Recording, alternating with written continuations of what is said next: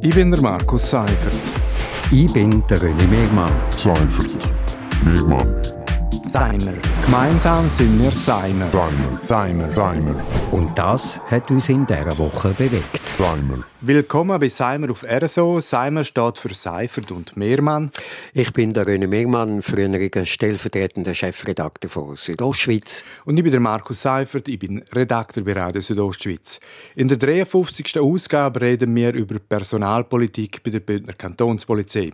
Diese Woche hat nämlich der Kommandant Walter Schlegel bekannt gegeben, dass der designierte Chef der Regionenpolizei, Major Marco Steck, jetzt doch eine andere Aufgabe kriegt. Das ist insofern brisant, weil gegen den Major Steck seit drei Jahren ein Strafverfahren läuft und der Vorwurf im Zusammenhang mit der umstrittenen Verhaftung von Adam Quadroni, das ist der, der das Bündner Baukartell aufgedeckt hat, sei nicht alles korrekt abgelaufen. Und anstatt Chef der Regionenpolizei soll der Marco Steck jetzt neuer Leiter vom Lage- und Führungszentrum der Capo werden. Er wird quasi teilweise aus der Schusslinie genommen. Das ist aber trotzdem nicht einfach nur eine Meldung aus dem Personalwesen. Nein, das kann man nicht sagen. Also aus der Schusslinie nehmen. Äh, ich staune, dass der in all dieser Zeit überhaupt noch in der Schusslinie steht. Also man sieht es ja in jedem drittklassigen Krimi. Also wenn gegen einen Polizeibeamten irgendetwas vorliegt, untersucht wird, äh, egal was jetzt die Untersuchung bringt, ob da etwas dran ist oder ob das eben ob er unschuldig ist, zumindest für die Zeit vor, vor Untersuchung muss der Mann suspendiert werden und äh, gehört eigentlich nicht mehr im Polizeidienst. Äh, vielleicht noch zur Begründung, warum wir Personen beim vollen Namen nennen. All das ist in der Regierungsmitteilung öffentlich gemacht worden. Jetzt aber zurück zur Beförderung vom Chef Regionenpolizei. Für den Marco Steck gilt natürlich die Umschuldsvermutung, also bis etwas anderes bewiesen ist. Aber die Personalpolitik vom Kommandant Walter Schlegel ist trotzdem nicht ganz unproblematisch. Es steht der Vorwurf im Raum, dass nicht bei allen mit gleichen Ellen gemessen werden. Ja, der Vorwurf steht im Raum und man hört jetzt das ja nicht nur aufgrund von dem Fall, äh, wenn man mit Polizeibeamten äh, privat redet oder so, dann hört man immer wieder, da äh, ist einiges nicht gut, da, da werden äh, Personen protegiert, wo, wo eigentlich gar nicht fähig sind für den Job. Also ich habe schon ganz, ganz viele Sachen gehört. Das lässt sich aber alles nicht beweisen, weil sich irgendwie niemand getraut, richtig anzustehen und etwas zu sagen. Und auch das wirft meiner Meinung nach nicht wirklich äh, äh, gutes Licht auf die Führung von Kantonspolizei. Ja, und gerade angesprochen, äh, der Unterschied zwischen der Behandlung von höheren und niedrigeren Polizeibeamten, der ist eben auch da. Es ist ja auch der Walter Schlegel gewesen, wo zum Beispiel der Postenchef Misox zum neuen Chef der Region Rhein-Moesa befördert hat.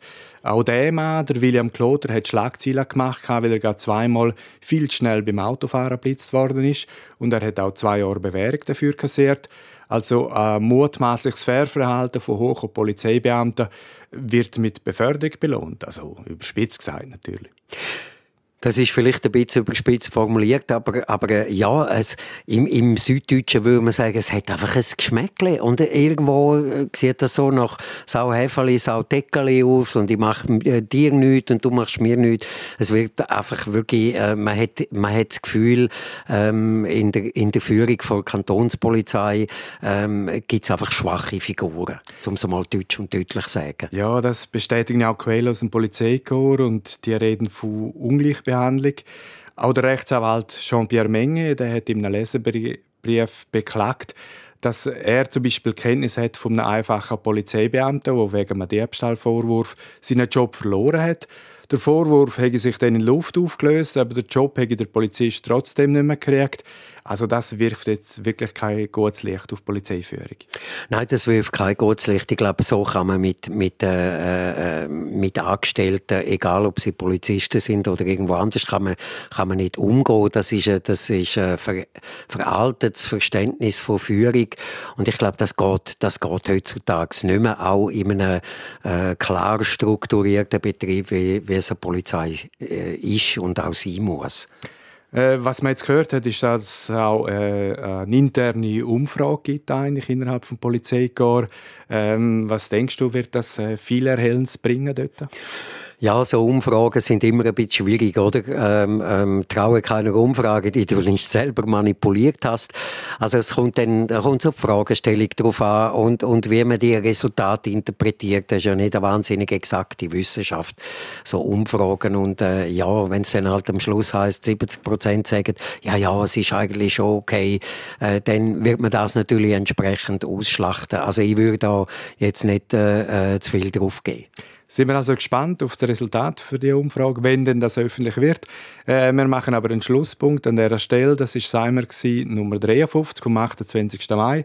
Seimer gibt es jeden Freitag am 7. auf RSO und als Podcast. Ich bin der Markus Seifert. Ich bin der René Megmann. Seifert. Megmann. Seimer. Gemeinsam sind wir Seimer. Seimer. Seimer. Seimer. Und das hat uns in dieser Woche bewegt. Seimer.